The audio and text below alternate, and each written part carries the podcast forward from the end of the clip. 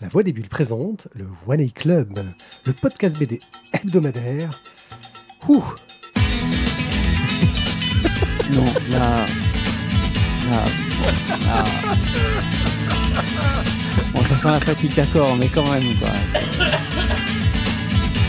Ah putain, c'est- c'était la dernière de la saison, c'est ça On a, on a perdu Guillaume. J'ai j'ai essayé de respirer ma salive, ça marche pas bien.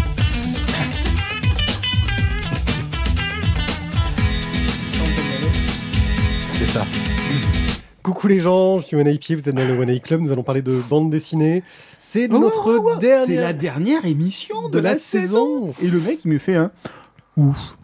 Mais non, mais c'est. Ouf, c'est- ouf. Vous vous notez quand même que même malgré le manque d'inspiration, j'arrive à trouver des conneries différentes, nulles, hein, je, je l'admets, euh, à chaque fois. Ceci dit, on a notre titre. Ouf, ouf.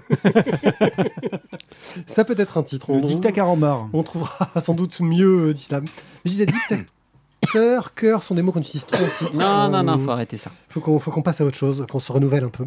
Euh, voilà, euh, victime par exemple pourrait être intéressant comme mot. euh, Charnier. euh, ouais, c'est ça, euh, que ça revienne plus souvent.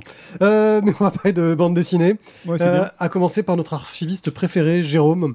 Euh, C'est le seul, hein. qui- qui- qui- C'est qui ça, va- c'est- c'est pour ça que je suis le préféré d'ailleurs. C'est- Heureusement. C'est pas faux. Et tu vas nous parler de quoi? Du journal d'un solitaire. Ouais, Comme un archiviste euh, au fond de sa cave. Ok, moi je vais vous parler euh, de Spirou chez les fous, parce que c'est Spirou. Et que dès qu'il y a Spirou, bah, j'en parle. Euh, même si je me rends compte qu'il y en a un que j'ai zappé, qui, parce qu'il est déjà plus dans les bacs, euh, que j'ai pas fait, le dernier. Euh, et, et- et- et- et Thierry, tu vas nous parler de? Euh, D'un élève, Damien. La malédiction. c'est ça. non, Damien l'empreinte du vent. hein, Damien, l'empreinte du vent, oui, rien à voir. Voilà, ok. Et, et- Guillaume, Tome 2 de Hawkmoon. tu nous replonges dans notre enfance. c'est beau. Et on va tenter, mais on va tenter. euh, là, ça a Ouais. été improvisé en deux minutes. Tin, Ah, tin, on va pas tenter, c'est le défi, le défi. On va essayer de finir la saison sur une- un œil sur Diablo 4 partie qui doit être court, Ouais, mais court. ouais. C'est- c'est- si tu parviens à remplir ce défi, franchement, bravo. euh, Ah, c'est tout, bravo, juste bravo. On se jette dans les bras, on lance le générique de fin tout de Excuse-moi, suite. si tu me mets pas une plus grosse carotte. On, jette, on Non, lance le non, générique de non, fin tout de suite. pas ça, comme ça. Toussez, monsieur, toussez. Oui, c'est la dernière de la saison. On reviendra. à- Alors, on avait prévu de faire un enregistrement fin août, mais ce sera plutôt début septembre. On sait pas quand encore. euh, Mais début septembre, c'est compliqué pour beaucoup d'entre nous. Donc, il va falloir qu'on se mette d'accord sur. Mais euh, dans le courant août. Courant août, c'est compliqué. Euh, voilà, pour moi. Donc, euh, C'est- c'est- Te casse pas, je t'expliquerai. Enfin, J'ai l'impression de voir Thierry Lhermitte dans les bronzés, quoi. journal d'un solitaire de Catalina Bou chez la cafetière pour 19 euros. Catalina Bou, c'est euh, une des dessinatrices euh, phares euh, de la bande dessinée chilienne. Vous allez me dire, il y a de la bande dessinée au Chili? Il y a de la bande dessinée au Chili? Oh, C'est beau. Quel lancement. Non, c'est beau. Ouais, c'est beau. Euh, Il y en a sans doute pas beaucoup, effectivement, de la bande dessinée chilienne. Euh, Il y en a quand même manifestement un petit peu. Et euh, Catalina est une des personnalités qui représente un petit peu de cette bande, cette bande dessinée qui est, pour nous euh, serait de la bande dessinée alternative. Elle a publié cet album en 2014 et 2015 euh, sous la forme de deux albums différents que la cafetière a décidé de publier en un seul volume. Euh, alors c'est l'histoire, c'est euh, Est-ce une histoire Ouais, est-ce une histoire? C'est peut-être auto, auto, autobiographique, c'est le mot que je cherchais. C'est peut-être autobiographique, en tout cas, c'est l'histoire d'un d'un homme qui n'a qu'un seul plaisir dans la vie, la procrastination. Donc Un c'est une solitaire, donc. ode à la procrastination. Exactement. Et euh, si, ici, il aime bien bouffer aussi, voilà, mais tout seul, dans son lit, parce que quand même son meilleur ami, c'est quand même son lit, malgré tout. Mais il faut pas qu'il y ait de miettes. Hein. Non. Euh, alors après, euh, ce qui est... ah, je- bon, soyons clairs, en termes de dessin, si Pied, si tu peux nous mettre la caméra, s'il te plaît. Hein, parce que, euh, ah, soyons Ah, clairs. voilà. En termes de dessin, c'est quand même un peu particulier. On parle peu de BD indépendantes ici. Euh, c'est peut-être un tort. D'ailleurs, comment ça se fait qu'il n'est pas droit, lui? Touche pas, touche Ouais, t'as dû toucher un truc. Parce que t'as fait tomber la caméra tout à l'heure. Ah, c'est pour ça. Euh, donc, du coup, euh, on parle peu de BD 1D. C'est peut-être l'occasion d'en parler un petit peu avec un univers graphique qui est assez étranger à ce que l'on traite habituellement euh, dans ce podcast. Donc, on est sur du monochrome. On est sur des dessins euh, assez simples. Euh, peu de décors. Euh, certains diraient que euh, un enfant de 10 ans pourrait dessiner comme ça. Voilà. Euh, au-delà de, de, de, de- ces qualités graphiques qui sont ce qu'elles sont, qu'on aime ou qu'on n'aime pas, ce qui est intéressant, on est sur des petites histoires en deux ou trois pages. Et ce que je l'ai trouvé intéressant, et ce, que, ce qui m'a touché moi dans, dans cet album, c'est qu'on peut tous s'y retrouver en fait, on peut tous s'y reconnaître. À un moment ou à un autre, il y a une réflexion dans cet album. Vous dites ah ouais, mais j'ai pensé ça aussi.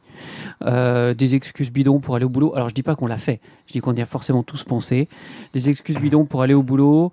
Euh, au, au On su- n'ose pas admettre. Qu'on n'ose pas admettre. La- la- la- au supermarché, euh, la vieille dame qui vous passe devant, qui grille tout le monde et qu'on insulte, dans sa tête bien sûr.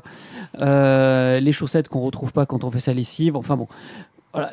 On est sur des tranches de vie, mais des tranches de vie vues par un personnage qui n'aspire qu'à glander dans son lit et à en branler le moins possible. Voilà le pitch. Et euh, moi, je trouve que c'est intéressant de découvrir un petit peu la bande dessinée internationale, de découvrir ce qui se fait ailleurs, de découvrir des artistes euh, qu'on n'aurait certainement pas découvert sans euh, des maisons d'édition comme ça, comme la Cafetière, qui prennent un risque, hein, très clairement, à aller chercher des, auteurs dans des pays sud-américains euh, qui sont complètement inconnus chez nous, avec un, un style graphique qui est très très particulier.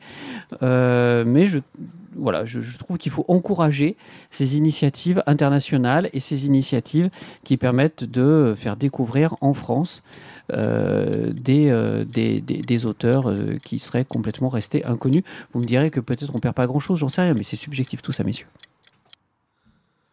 Guillaume. Je, je vais être très très rapide jusqu'à ce qu'il me refasse le pitch là. Je l'ai lu il y a deux jours. hein. Jusqu'à ce qu'il refasse le pitch, j'avais complètement oublié le bouquin en fait. Je, je, je- c'est c'est pas c'est pas ma cam. C'est c'est rigolo deux secondes, mais en fait ça ne m'a laissé quasiment. Enfin deux secondes. Non, si j'ai rigolé pendant tout sur euh, plusieurs euh, plusieurs anecdotes du bouquin, mais en fait ça ne m'a laissé aucun souvenir. Donc je, je je sais pas trop quoi penser du bouquin du coup. Thierry. J'ai un peu la même, le même sens, la même sensation, peut-être moins exacerbée, mais c'est un peu l'idée. C'est-à-dire que euh, j'y suis allé franchement à reculons. C'est-à-dire que j'avais envie d'y rentrer, mais en sachant très bien que c'était quand même très très très casse-gueule pour arriver à en faire quelque chose de bien. Et bon, malheureusement, euh, ce qui devait arriver arriva, entre guillemets. Il y a quelques planches qui m'ont fait rire, il y a quel- quelques sujets qui m'ont fait rire. Effectivement, comme tu le disais, tôt ou tard, il y a un moment où on tombe sur une planche, c'est un peu nous. Euh, ou c'est un peu quelqu'un qu'on connaît, ou c'est un peu nous et quelqu'un qu'on connaît, ou c'est un, un peu nous, ami qui. c'est un peu nous et on a fait ça à quelqu'un qu'on connaît. Euh, bon, alors par contre, juste un truc, si vous vous reconnaissez dans toutes les planches, consultez. Oui, oui, oui, clairement. clairement. Là, on a un souci. Euh, non, mais voilà, c'est- c'est-à-dire que euh, je ne sais pas ce qui relève du carnet de croquis de petites idées et euh, qui ont finalement été compulsées, un peu sur le principe d'un blog à l'époque, à la grande époque, des- à la grande époque des blogs, euh, et ce qui relève de réellement un travail de bande dessinée. Et moi, c'est ce qui me dérange, façon de parler, hein, ça me dérange pas, mais euh, ça me semble être plus une compilation d'un blog que réellement une bande dessinée. Ah bah, ah, je sens que Pied vote. Bingo. vote comme moi. Par contre, moi le dessin m'a pas déplu et je trouve que ça correspond parfaitement au propos. euh, et ça correspond parfaitement à un blog. C'est-à-dire, on est sur quelque chose de relativement rapide. Il faut que le personnage soit identifié, que les éléments soient identifiés. Euh, on est dans quelque chose de simple, mais finalement de, un petit peu caricatural, mais bien réalisé. Euh, voilà, moi le dessin m'a pas du tout déplu, hein, bien au contraire. Alors, il me semble avoir lu que ça venait d'un blog. Euh, faudrait vérifier dans les faits. Alors moi, c'est que j'ai eu un regard intéressant, parce que bien sûr, je suis allé par curiosité, parce que je m'intéresse un peu à la bande dessinée indépendante. Euh, je m'intéresse à la bande dessinée internationale. Euh, quand je vais dans n'importe quel pays, le premier truc que je fais, c'est d'essayer de trouver une bande dessinée locale, euh, ce qui n'est pas toujours évident. Que tu achètes Ouais, et que tu ramènes ouais, j'en ai plein. Ah. J'en ai plein. On a même ramené de certains pays où j'ai pas été. Et c'est vrai que au début, je me suis dit, ah, bande dessinée chilienne, etc. Mais en fait, non, c'est pas de la bande dessinée chilienne, c'est de la BD de blog comme ça a été fait dans les années 2000. Euh, ça m'a pas. euh, graphiquement, effectivement, c'est un côté euh, très euh, light en termes graphiques, mais y, a- y a eu euh, des Français qui avaient un peu ce style de dessin sur du blog, etc. Il y a eu des albums euh, publiés avec des dessins très lâchés euh, dans la collection de, de Trondheim, par exemple. Tu vois, je pense à Frontico, euh, les trucs comme ça. Voilà, tu, retrouves ce, genre de truc. Alors là, oui, effectivement. et puis, ça traite de petites problématiques du quotidien, comme beaucoup de blogs qui traitaient de petites problématiques du quotidien. Et donc, bah, j'y ai trouvé les euh, qualités de cette BD de, blog, c'est-à-dire que euh, tu t'y reconnais, euh, il y a des choses qui te font sourire, et les défauts de ces recueils d'albums de blog, euh, là ils ont même joué jusqu'à mettre un marque-page là au milieu, genre luxe, tu vois. Euh, donc ces défauts d'albums de blog qui sont que bah lire une petite histoire toutes les semaines quand il y a un nouveau truc, euh, ça te fait plaisir et ça te fait rigoler. Euh, les, enchaînant les enchaîner toutes d'affilée, tu te dis mais au bout d'un moment, j'ai peut-être déjà lu cette histoire-là, en fait. Euh, et c'est un peu euh, le, risque de ces compilations-là, euh, qui pour le coup ont peut-être un, intérêt patrimonial, parce que je connais pas hein, l'état de la BD chilienne. Il y a peut-être des tonnes de trucs, on n'en sait rien. euh, J'y connais rien, donc ça a peut-être un sens d'un point de vue patrimonial, parce qu'apparemment ça a été un putain de succès au Chili. Ça s'est très bien vendu. Mais euh, au-delà de C'est ça, peut-être une problématique au Chili, hein, la glandouille. ouais, je sais pas. Mais au-delà de ça, non, je Chili, voilà. ça vient de dire quelque Ah, chose, et- non et- et- et- Allez, pom pom. Ouais, C'était mauvais, mais bon. Euh, et en plus, je trouve la couverture vachement bien. Elle, elle est belle, cette couverture. Ouais. Je trouve. Euh, elle, elle marche. Oubapesque. Euh, bah oui, moi j'adore ce genre de truc. Donc voilà. Euh, Journal solitaire, j'ai trouvé ça bah, intéressant, mais je manque de contexte pour savoir comment me positionner vis-à-vis de, cette bande dessinée, au-delà du fait que ce soit un recueil de dessins de blog. Euh, voilà. Donc c'est le journal d'un solitaire de Catalina Bou chez la cafetière pour 19 euros. Spirou chez les fous de Jules au scénario, Libon au dessin, Alex Doucet à la couleur chez Dupuis pour 12,95€. Un Spirou. Alors, un Spirou part parce que euh, maintenant ils ont un peu. Ils me font chier avec cette collection. Ils ont changé. Avant c'était les Spirou part. Maintenant, c'est un truc en indépendant, mais c'est quand même un Spirou part, mais c'en est pas un. Enfin, euh, bon. C'est c'est une plus grande liberté, on va dire, éditoriale au niveau de la mise en C'est page. de géré par. Panini. Euh, non, non, mais après, c'est, ça, ça leur permet de faire des albums de formats différents, de, de paginations différentes. De, C'est géré par Panini non, disons que je pense qu'au départ, il y avait une volonté de faire un truc de, de luxe euh, dans les, spi- dans les Spiroupards. Puis ensuite, je pense qu'ils se sont dit, oui, mais on va peut-être aussi vouloir en faire un truc populaire en faisant des albums euh, populaires de gens qui donnent leur vision. euh, Non, je vais pas ressortir le ouais, même. la Populaire. blague, ouais. Ouais. Non, mais qui donnent leur vision euh, à la cool, sans se prendre la tête, euh, et sans euh, essayer de faire un grand œuvre sur le personnage euh, chéri euh, de, de leur enfance. Libon, pour le coup, là, il nous fait du, du, du Libon. Tiens, d'ailleurs, je me rends compte que c'est pas la couverture que j'ai trouvée, mais c'est une couverture du magazine, euh, qui est pas très très éloignée de la couverture de l'album. Euh, bah, en fait, euh, c'est Angoulême, il y a eu le festival de la bande dessinée, et il y a un grand problème qui arrive. Plein de gens tombent malades et deviennent fous en se prenant pour leurs personnages, pour, les personnages de bande dessinée. Euh, et donc, bah, on a tendance à penser que Spirou n'est pas Spirou et qu'il est fou. Euh, ils se mettent dans l'enquête avec euh, Fantasio, qui lui a pété un câble. Euh, je sais plus, je crois qu'il se prend pour Tintin ou, un truc, ou le Capitaine Haddock, je sais plus. Enfin, Capitaine Haddock. Captain Haddock. Et ça part sur une histoire complètement débile, avec un humour à la Libon. Euh, allez, Jules, entre le Jules et Libon, parce que euh, Jules, c'est le 50 nuances de grec, c'est, euh, il me semble, non, c'est pas celui-là, c'est pas, c'est, pas le, nôtre. Silex and the City. C'est- Ouais, Silex and the pour- City, C'est pour celui-là qu'on connaît. Ouais, plus. Silex and City, mais c'est l'autre qui m'est venu en tête parce que je trouve le titre trop drôle. Voilà. Silex and City est pas mal. Donc, Jules, il a cet humour qui, qui va plus essayer de, de- de faire de la, la- de la critique sociale euh, par l'absurde. Euh, là, il essaye même pas de faire de la critique sociale par l'absurde, il fait de l'absurde, euh, du Spirou par l'absurde. Euh, et avec le dessin de Libon, qui fait de l'absurde souvent et des trucs. euh, tu connais sûrement sa série sur les libraires qui est une, euh, une des meilleures séries de, de- de- sur les libraires de, de, de, ah, de Libon. Ah, oh. Dernier, c'est les cavaliers de l'Apocodispe. L'Apocalypse, qui était très drôle, ouais. Euh, comment s'appelle son truc sur les libraires à Libon Euh, Les libraires de l'Apocalypse Non. Non, non, c'était dans le journal de Spirou. C'était des euh, petits, des petits ouais. strips euh, en quatre cases. Euh, en format. Ah, les Animal Lecteurs. Animal, Animal Lecteur, ouais, Lecteur. ouais, c'est ça. C'était Libon, ça Ça ressemble. C'est pas le même que c'est dessin. Libon. Il me semble bien que c'est Libon. Je me rappelle. Ah, un- je dis peut-être une connerie. C'est à vérifier. Vérifiez les gens. Quelqu'un peut vérifier en live que Animal Lecteur, c'est Libon. Euh, que je dis pas une connerie. Euh, enfin bon, euh, c'est un style graphique moi que j'aime bien. C'est un humour euh, qui me fait rire. C'est du Spirou. Maintenant, clairement, euh, si on cherche la nostalgie et le grand Spirou et la belle aventure euh, fantastique, c'est pas vers ce tome-là qu'il faut aller. faut le prendre comme un, un- un petit divertissement sympa, une reprise euh, amusante. euh, C'est Libon. c'est Libon. Yeah. Euh, une reprise amusante de, de, de, de- de Spirou. Euh, Au et, dessin. et- et- et j'ai rigolé à de, Et de- Sergio Salma au scénario. Sergio Salma, qui a fait un truc avec Trondheim sur Discord, comment on fait une bande dessinée qui est vachement bien aussi. Euh, voilà. J'ai passé un bon moment, j'ai bien rigolé. euh, c'est pas le meilleur Spirou que j'ai lu, mais c'est pas le pire non plus, hein, euh, des dernières adaptations que j'ai pu lire. Donc euh, c'est- en soi une certaine qualité. Et à vous, euh, qu'avez-vous pensé de ce Spirou chez les fous Vous avez peut-être pas grand-chose de plus à dire, hein, je- je- j'en conviendrai. Oh, bah écoute, en rentrant d'Angoulême il n'y a pas si longtemps que ça, je, je me suis rassuré en me rendant compte que je n'étais pas tombé malade, donc j'étais content. non, franchement, j'ai passé un très bon moment, j'ai bien rigolé. Euh, c'est pas forcément, euh, c'est pas forcément évident de rentrer dans le délire.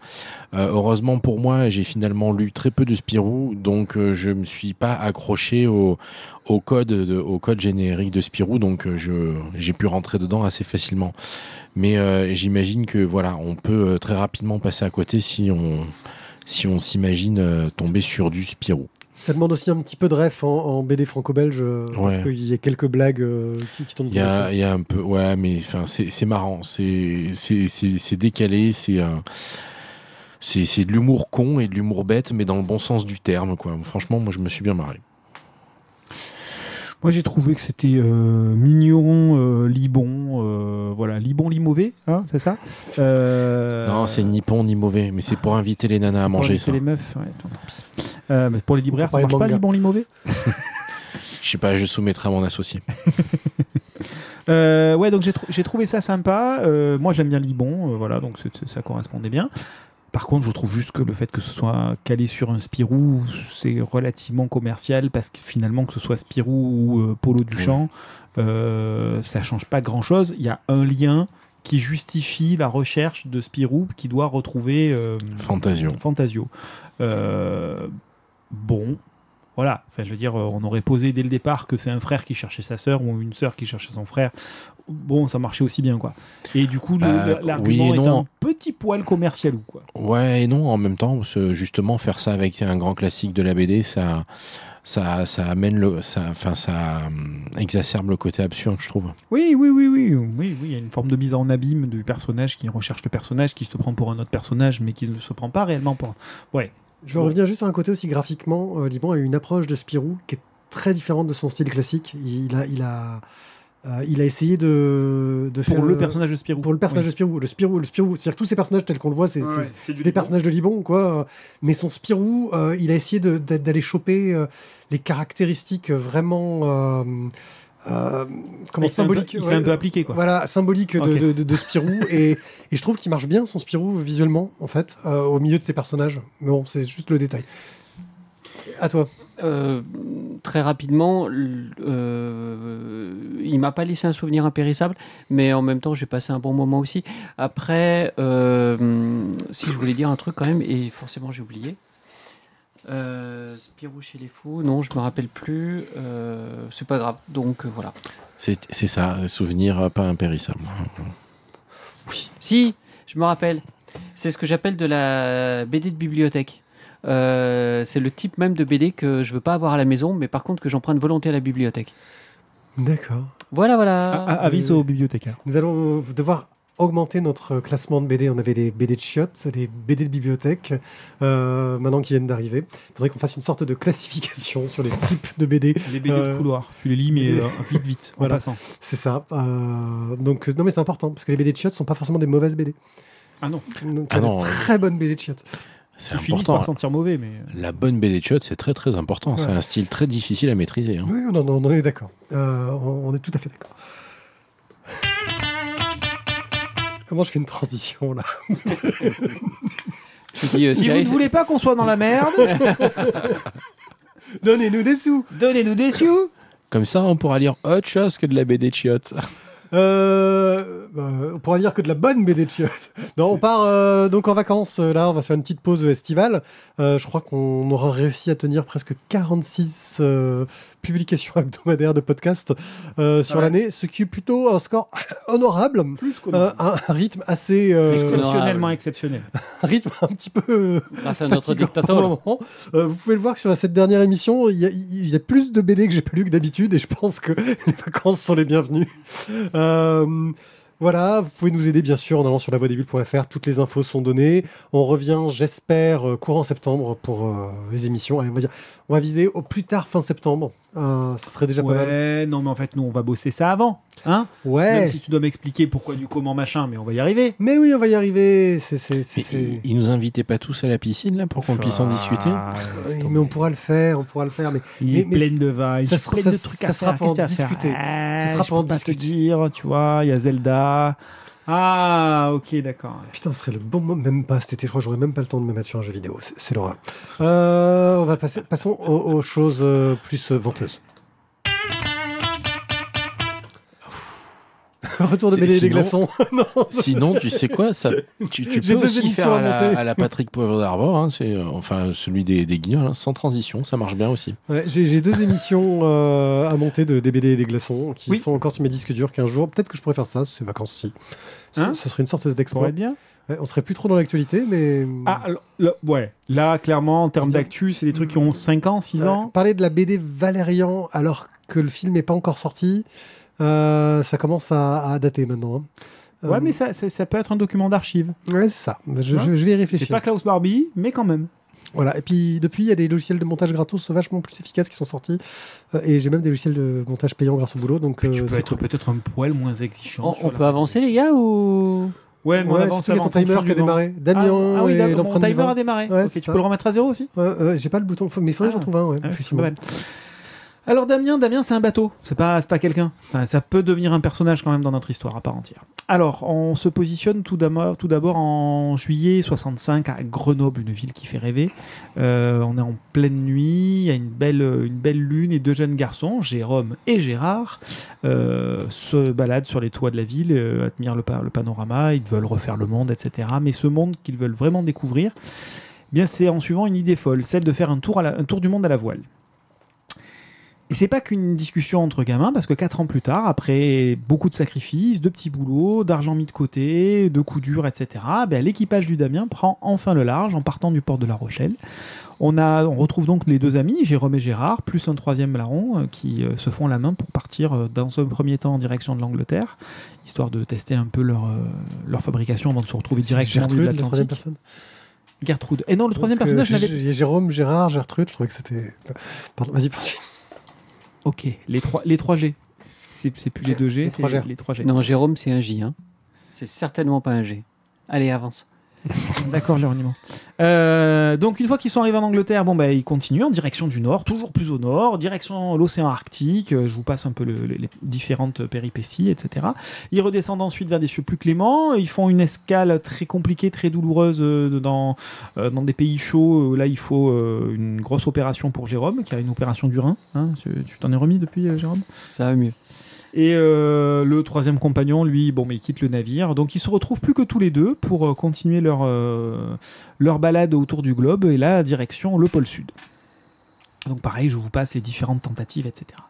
Et on se retrouve in fine en septembre 73, donc ils sont partis de 69 à 73 euh, pour ce tour du monde. Retour à La Rochelle et Jérôme et Gérard, ben, ils auront tout au long de leurs différentes expéditions réalisé énormément de premières inédites mondiales, comme notamment bah, la, remontée de l'Amazone, euh, retrouver trouver des, rencontrer des populations euh, totalement euh, reculées et isolées.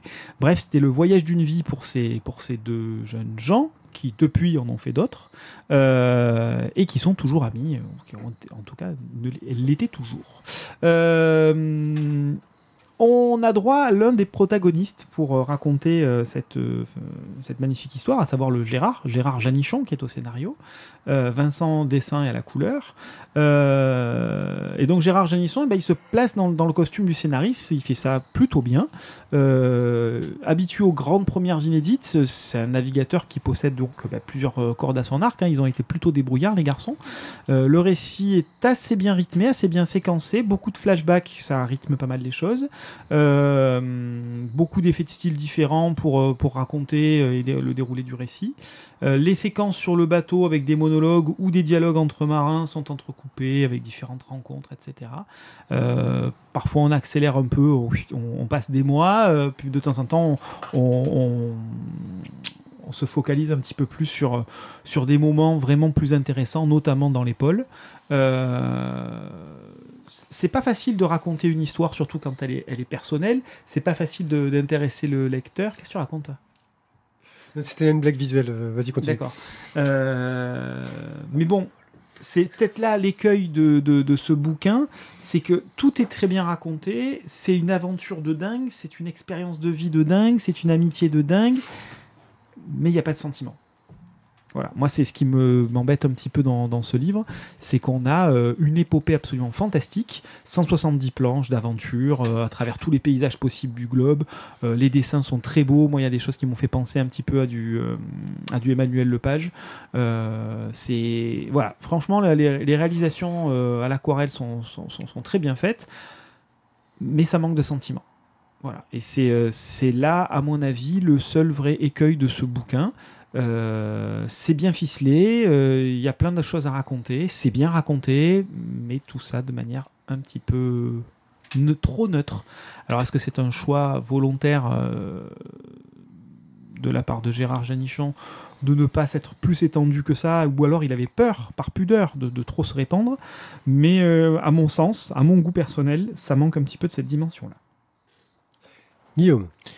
Eh ben, je suis euh, d'accord avec toi et en même temps, je me dis que euh, quand tu as fait une BD comme ça qui est euh, euh, du, domaine du carnet de voyage, ils mettent trop de sentiments. Justement, c'est un peu compliqué dans le sens où c'est peut-être plus sympa de laisser le lecteur se faire son propre avis. Ça dépend si tu veux être sur le versant documentaire de ce que tu as fait, ou si c'est sur l'aventure humaine, et là, clairement, il faut qu'on s'attache aux personnages pour rentrer avec eux, pour vivre avec eux les sentiments qu'ils ont pu ressentir, les émotions fortes de retrouver des gens, les émotions fortes de se retrouver seul en mer pendant euh, des semaines. Oui, mais du coup, c'est du coup le problème, c'est plus de savoir euh, qu'il il, il a pas su se positionner en fait. Et euh, moi, j'ai trouvé le bouquin vraiment très joli, super intéressant. C'est, c'est bah, comme tu disais, une aventure de fou. Les mecs sont quand même partis de zéro. Ils sont autodidactes pour 99% de ce qu'ils sont, de ce qu'ils ont réalisé. Euh, je dirais, il- les- le, le- le bateau a été dessiné spécifiquement pour eux. Hein. Je crois pas que Damien est, euh, a priori, si j'ai bien tout, tout lu Freud, Damien est, est unique au monde. Euh, il y en a pas, n'a pas été produit en masse. Euh, quand ils ont fait dessiner d'autres bateaux pour leurs autres aventures, où là ils en, ont un chacun du coup. Euh, enfin, c'est vraiment, c'est une, histoire de dingue. C'est un truc de, furieux qui, à la limite, te réconcilie un petit peu avec l'optimiste en te disant, bah, finalement, en se donnant les moyens, c'est possible. Par contre, moi, ben, pour en revenir à ce que tu disais, il y a un truc qui m'a marqué quand même quand j'ai lu ce bouquin, c'est que bon, déjà, j'ai pas réussi à le lire en une fois parce que c'est trop volumineux pour le lire en une fois. Et en fait, euh, en fait, tu, tu le, tu l'ouvres, tu le lis, tu tombes dedans, c'est intéressant. Euh, Il y a même des passages passionnants. Mais bon, c'est, c'est l'heure de dormir, tu le fermes et puis euh, en fait, tu le rouvres pas le lendemain soir, tu y penses pas. C'est, euh, c'est, assez perturbant de se dire que voilà, tu t'es, t'es bien dans le bouquin, mais que finalement, euh, bah en fait, j'ai lu d'autres choses entre temps, puis je l'ai ressorti, je fi- je l'ai avancé, puis j'ai encore lu d'autres choses, et puis je l'ai finalement fini. Mais je l'ai pas euh, j'ai pas eu ce ce côté euh, cette envie comme on peut avoir dans un feuilleton par exemple de dire ah putain je veux absolument savoir la suite. Il y a il y a pas il y a pas ce sentiment là sûrement comme tu disais rapport au fait qu'il n'y a pas de sentiment que c'est un peu euh, c'est un peu trop neutre il y a peut-être un peu trop de recul sur l'histoire. En tout cas ça reste une bonne BD c'est c'est intrigant c'est euh, impressionnant euh, ce qu'ils ont fait et, euh, et puis le bouquin est vraiment bien réalisé mais euh, Voilà, c'est, euh, bah, ça peut effectivement, on en parlait il y a deux secondes, se mettre dans un couloir, on en lit un morceau, puis trois jours après on en lit un autre, et puis deux mois après euh, on avance, euh, voilà. Par contre, euh, contrairement au tout premier dont on a parlé, euh, quand, même si ça fait plusieurs jours que, que tu l'as lu, tu, quand tu le réouvres pour te remettre dedans, ça revient direct. Ok, bah, Damien L'empreinte du vent de Gérard Janichon euh, au scénario, Vincent au dessin de la couleur chez Vent d'Ouest pour 25 euros. 168 pages. Quel poids? J'ai pas le poids, mais. Oh, Attends, deux tu, secondes, tu là, pas bien ton boulot là. Ouais, vas-y, Ouais. euh, le poids, ouais. Huit- 867. 800, ah, c'est pas mal, un beau bébé. On revient au classique, au plaisir de notre enfance, avec le Hawkmoon numéro 2 par Jérôme Legris, d'après Michael Moorcock, avec Benoît Delac, au dessin, et Bruno Tati, Greg Loffé, Arancia Studio et Angelina Rodriguez à la couleur. J'ai pas compris pourquoi j'avais autant de coloristes notés. Euh, chez Glénat pour 15,50€. Tiens, passe-moi l'album, je l'avais pas sous les mains pour, pour savoir pourquoi j'avais autant de coloristes. Et je laisse Guillaume nous faire le pitch. Alors, euh, ça va être compliqué de faire un pitch sans en raconter trop sur le tome 1. Puisque c'est une euh, suite. parle du tome- T'as le droit, tu parles du tome 2, t'as le droit de parler du tome 1. Euh, donc euh, voilà, Dorian Hawkmoon, duc de Colne, euh, ben, a perdu dans sa bataille contre le- l'Empire grand-breton. Donc le duché de Colne est tombé, il a été fait prisonnier, il s'est retrouvé affublé du joyau noir au milieu de son front euh, et envoyé en, en Camargue avec pour mission de... euh, eh ben, kidnapper euh, Iselda, la fille de, du comte Terrain, euh, pour faire tomber le comte-terrain qui euh, ben, résiste à l'envahisseur grand-breton. Ouais, on est dans du post-apo. Ouais, ça. Ça, ça a un côté post-apo et en même temps, euh, ça a un côté très médiéval fantastique aussi, même si euh, post-apo amène le côté un peu techno, euh, ancienne techno que les grands-bretons étudient, mais qui, qui date du millénaire perdu. Mais on est en Europe aussi, à ce côté-là. Voilà, on est en Europe aussi. Donc la Camargue s'écrit avec un K et sans UE à la fin. Bref, voilà. Donc c'est euh, un univers très très riche qu'on, qui donc Hawkmoon s'inscrit dans le multivers de Moorcock. Avec, des, avec des flamants roses de combat. Oui, tout à fait. Euh, et des machines volantes de combat aussi. Et euh, donc il fait partie du multivers de Moorcock, de qui s'inscrit dans la légende du champion éternel. Et euh, dans ce tome 2, ben voilà, Hawkmoon, affublé de son joyau noir, va devoir essayer de euh, de composer avec le fait qu'il ne veut pas euh, qu'il ne veut pas aider l'empire des grands euh, l'empire- grand-breton mais en même temps s'il ne fait pas ce qu'il lui demande il risque de se retrouver réduit à l'état de légume puisque par le biais du joyau noir ils peuvent ben, clairement lui liquéfier le cerveau. Comment il va s'en dépatouiller, comment il va réussir à, bloquer tout ça pour résister? Et, et puis ben peut-être finalement trouver une solution à son problème. En tout cas, euh, voilà, on, reste dans la lignée du premier. Euh, pour moi, une bonne, voire très bonne adaptation euh, des romans de des romans de Moorcock. Je trouve qu'on y retrouve tous les ingrédients importants. Après, c'est une adaptation, donc forcément, il y a une, une interprétation de l'histoire. Donc forcément, il y a toujours plusieurs points sur lesquels on va pas s'y retrouver. Mais globalement, je trouve que l'essence de, de Hawkmoon est là. Elle est, elle est présente. Les éléments importants sont euh, utilisés, sont cités. Et, euh, franchement, euh, voilà, j'ai eu énormément de plaisir à lire le tome 2, au moins autant qu'à lire le tome 1. Donc, si vous aimez Moorcock et son, et son multivers, allez-y. Franchement, c'est très sympa. Par rapport à Elric, justement?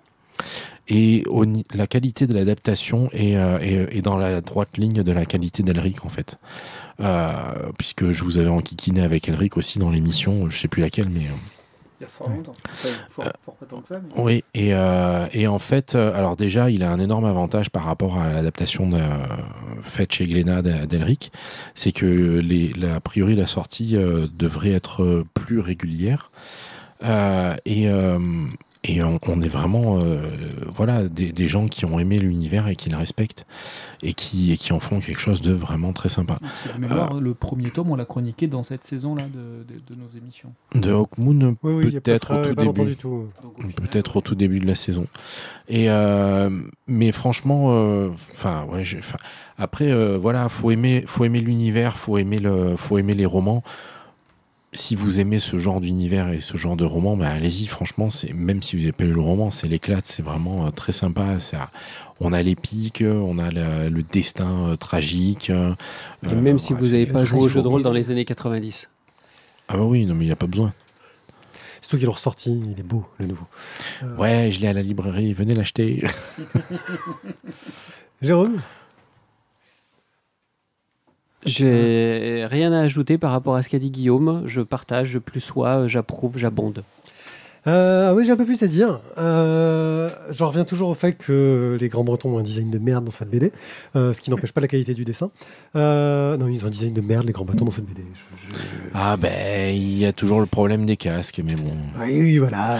Même s'ils ont fait des efforts sur les casques autres que ceux du loup, parce que bah, maintenant qu'ils ont dessiné ceux du loup, euh, ils peuvent plus s'en dépat- s'en dépatouiller. Mais... Ceux de la mouche, ils sont pas mal. Ouais, ouais, non, il y, a- il y a eu des efforts qui ont été faits sur, Voilà. les, sur les masques grand bretons, euh, mais sur les loups, c'est trop tard. Ouais, et pourtant, les loups sont importants. Euh, Bah oui. Voilà. Euh, donc, euh, ce que j'ai particulièrement apprécié, euh,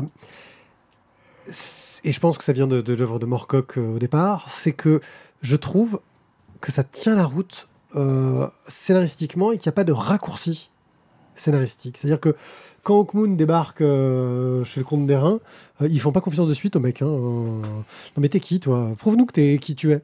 Euh, ah non mais t'es quand même louche. Et c'est quoi le truc que t'as sur le front là? Euh, Explique-nous. Enfin, tu vois que les mecs, ils insistent un bon moment avant de lui dire bon, on devrait pouvoir lui faire confiance. Et encore, ils ont un petit doute. Il y a tout un côté préparatif de la bataille. parce que Le titre de l'album, c'est la bataille de Camargue. C'est le point culminant de l'album. Il y a tout un côté préparatif où il te rentre dans le côté stratégique, où il t'explique comment est-ce qu'ils vont s'organiser, comment est-ce qu'ils espèrent que ça se passe, etc. Qui est assez rare en bande dessinée. En général, on te met euh, dans le feu de l'action euh, et on t'explique après que oui, mais on a fait ça parce qu'on a voulu faire ça, machin chose, etc.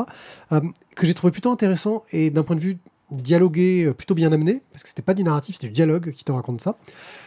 Et une bataille qui bah, est menée avec ses surprises, parce que bien sûr, ça ne se passe pas comme le plan prévu exactement, euh, qui marche euh, plutôt bien. Voilà, j'ai trouvé qu'il y avait vraiment une cohérence dans, la, dans le travail des, des relations entre les personnages, de la confiance qui se font entre eux, parce que tu prendrais n'importe quelle histoire d'Heroic Fantasy, euh, t'as le gars qui arrive qui dit Bonjour, je suis le duc déchu de machin chose. Ah, bienvenue mon compagnon, euh, travaillons ensemble. Enfin, dans toutes les histoires d'Heroic Fantasy que tu trouves, c'est comme ça que ça se passe en général. hein.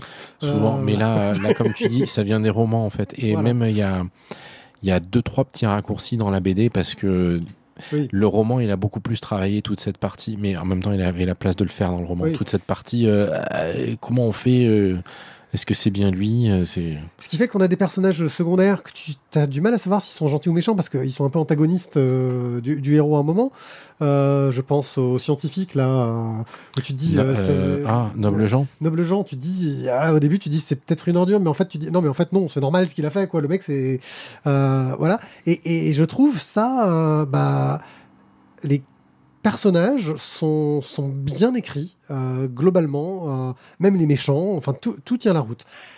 L'inquiétude que j'ai, c'est que malheureusement, euh, et ça, ça vient encore des romans, hein, je, je peux, peux rien dire sur l'adaptation, c'est que le, la quête qui va suivre dans le tome suivant, euh, je m'en souviens plus, hein, j'ai lu le roman il y a tellement longtemps, euh, ça sonne vraiment le MacGuffin euh, à deux balles. Le MacGuffin, c'est le truc qu'Hitchcock disait, on s'en fout de ce que va chercher le personnage euh, pour résoudre l'intrigue, l'important c'est qu'il aille le chercher. Tu vois, Euh, c'est... Non, Je me souviens plus des romans, hein, donc je peux pas. non, dire, non, c'est un peu, c'est un peu plus construit que ça. Voilà. Mais là, dans ce tome-là, t'as l'impression qu'ils disent bon bah maintenant qu'on a réussi à faire ça, ah, si t'allais là-bas chercher le truc que tu n'es pas sûr de trouver. Alors ça, c'est un Il est truc. obligé d'y aller, hein, il n'a pas le choix en l'occurrence. C'est c'est un truc où euh, tu on, on, on l'a pas très bien senti dans la BD, euh, mais en fait il y va en sachant pertinemment que ça donnera peut-être rien, mais mais il est désespéré, il a pas le choix. Quoi qu'il en soit, euh, voilà, ça reste une très bonne adaptation. On attend le tome 3. C'est exactement ça. J'ai bien aimé. Euh, Mais comme je dis, très bonne adaptation, ça ne prend pas le pas sur le- les romans, je pense. Euh, Ça a les qualités des romans, ça a les qualités d'une bonne adaptation. Ça ne fait pas quelque chose euh, qui transcende l'œuvre originale et qui en ferait quelque chose d'exceptionnel. Ah non, pour le coup, vaudrait vaut vraiment mieux lire les romans là. Donc euh, Hawkmoon euh, par euh, Jérôme Legris et euh, Benoît Delac euh, chez Glénat pour euh, un tarif que je ne retrouve plus parce que ma tablette c'est encore 15 euros. Ouais, 15,50 euros je dirais même si parce qu'ils aiment bien les virgules. C'est ça, c'est 15,50 euros je- je- comme j'assure. Et c'est maintenant qu'on va lancer euh, un, un- un- un truc de fou. On va lancer un œil sur Diablo 4 en 4 minutes. Tu as lancé le chrono? Ouais, je lance le Ouais, chrono. c'est parti. Euh, Diablo 4 en 4 minutes. Alors, que dire de Diablo 4 Euh, ben, ça, y est, ça y est, c'est officiel. Ça a été lancé depuis tout début juin, là, le 6 de mémoire. Euh, la majorité des euh, gros fous furieux ont torché les 100 niveaux, euh, 50 niveaux réels, plus les points de parangon supplémentaires. Rappelle vite fait la base Quelques quand même de ce jours. qu'on doit faire dans le jeu. On est dans un hack and slash, on a des classes, des archétypes classiques, sorciers, voleurs, barbares. On a le retour du druide, euh, ça fait plaisir à certains. Euh, et bien sûr, le nécromancien d'emblée n'a pas eu besoin cette fois-ci d'attendre une extension. Donc on, on doit taper sur des trucs pour gagner des points de vie, On des XP. tape euh, le- la base de qu'on pourrait donner, c'est on tape pour euh, gagner de nouveaux équipements et l'objectif est d'avoir le meilleur équipement possible. Donc on tape un maximum de mobs, on fait un maximum de quêtes pour euh, obtenir un maximum de composants pour avoir les meilleurs équipements possibles. Euh, bref, tout ça Il pourrait. y a une histoire aussi un peu. Et voilà, c'est là que j'en viens, où j'en viens, c'est que je trouve que vraiment, euh, on a une histoire qui est assez sympa, qui tourne autour de Lilith. Euh, pour ceux qui ont suivi les épisodes précédents de Diablo, euh, on a toujours une guerre entre les archanges et euh, les démons, bien évidemment. Et nous, on est au milieu, descendants des Oradrim, euh, pauvres êtres humains, et on subit les combats entre ces deux grands géants que sont ces deux camps. Euh, et on essaye de tirer notre épingle du jeu et de sauver l'humanité systématiquement. Et euh, là, dans, ce nouvel opus, je n'ai pas trop envie d'en raconter, mais bon, globalement, Lilith en a marre de ces guéguerres-là, et elle veut mettre fin aux deux royaumes, et pour arrêter euh, les, les sacrifices de l'humanité. Bon, elle-même, euh, elle, euh, elle traîne pas trop non plus quand il faut taper sur la gueule de quelques humains au passage pour arriver à ses fins. C'est pas non plus Mère Teresa. Non, mais ça se reproduit vite, ces petits machins aussi. Ah oui, voilà. C'est ça, c'est ça, il y en a beaucoup. Et donc, euh, chaque classe va avoir une part de scénario qui lui est propre, qui est liée à sa classe. Euh, Ça, c'est cool. C'est quand même plutôt, plutôt sympathique. Euh, on a parfois l'impression de faire des choix. Je le dis bien l'impression. Impression. enfin, tu vas pas jouer à ce jeu-là pour faire euh, des choix. C'est pas la base de- du jeu, et pour autant, je trouve que le scénario est quand même présent. Euh, on peut s'en affranchir une fois qu'on l'a terminé une première fois, mais on est obligé de finir le scénario une première fois. Et l'air de rien, ce scénario, si on a envie de lire les textes, les dialogues, qui sont somme toute assez intéressants, bien foutus, si on regarde les vidéos qui sont extrêmement bien foutues, eh ben ça prend du temps. Et donc on prend du plaisir avec le scénario de Diablo 4. Bon, les esprits chagrins pourront toujours lui reprocher tous les maux du monde, je m'en fous. Euh, Il c'est mieux que celui du 3 C'est pas le propos, oui, bien sûr qu'il est mieux que celui du 3. Bah, C'est-à-dire que celui du 3 a été euh, Voilà. le plus léger Bon, de la série jusque-là. voilà. mais- Et je trouve que voilà, on retrouve le, le- un vrai plaisir à jouer. Je trouve également que Blizzard, pour une- un lancement de jeu qui était autant attendu, avec autant de connexions, autant de monde en simultané, etc., ben, s'en tire pas trop mal.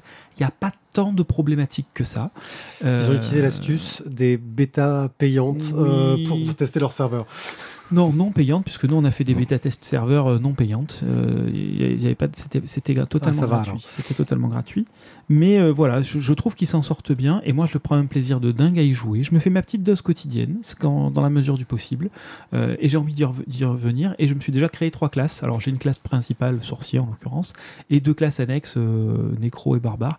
Et les quel trois- niveau? Euh, le, le sorci- la sorcière est 63 ou un truc comme ça, ou 4. Donc je commence à avancer gentiment. J'ai fini l'histoire principale. J'ai attaqué le début du endgame et je verrai le fin fin du endgame un petit peu plus tard. Mais je prends mon temps, tu vois. J'ai monté d'autres euh, classes à côté, niveau 20, euh, 20 30, un truc comme, petit 30, un truc comme ça. euh, pour le plaisir, parce que vraiment c'est plaisant. Il y a Alors, plein de quêtes annexes. Moi, je me voilà. pose une question parce que Dia- Diablo, on l'a défoncé dans le 1, dans le Ouais. 2, dans le 3. Ils ont osé le remettre dans le 4 ou pas? Mm, Non. Par Ah. contre, on a plein de références. Il y a plein de peintures. Les décors sont splendides. Oui, non, mais ça, d'accord. Euh, Mais c'est juste que. Enfin, moi, je me. Dans le 3, tu dis. Tu commences avec d'autres d'autres démons, des machins, tu dis Non, bon, machin, contre, si- et puis finalement, tu retombes sur eux, tu fais sérieux, Gary, on il faut te tuer combien de fois, quoi? Si je te dis Inarius, si je te dis Ratma, Ça, c'est censé euh, te parler. Et ben, eh ce ben. sont des personnages qui sont dans l'histoire cette fois-ci.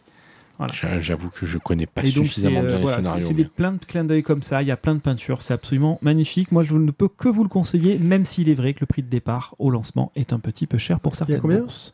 70 euros tarif officiel. Ah, c'est le prix euh, d'un jeu neuf, voilà. euh, dernière génération. C'est ça.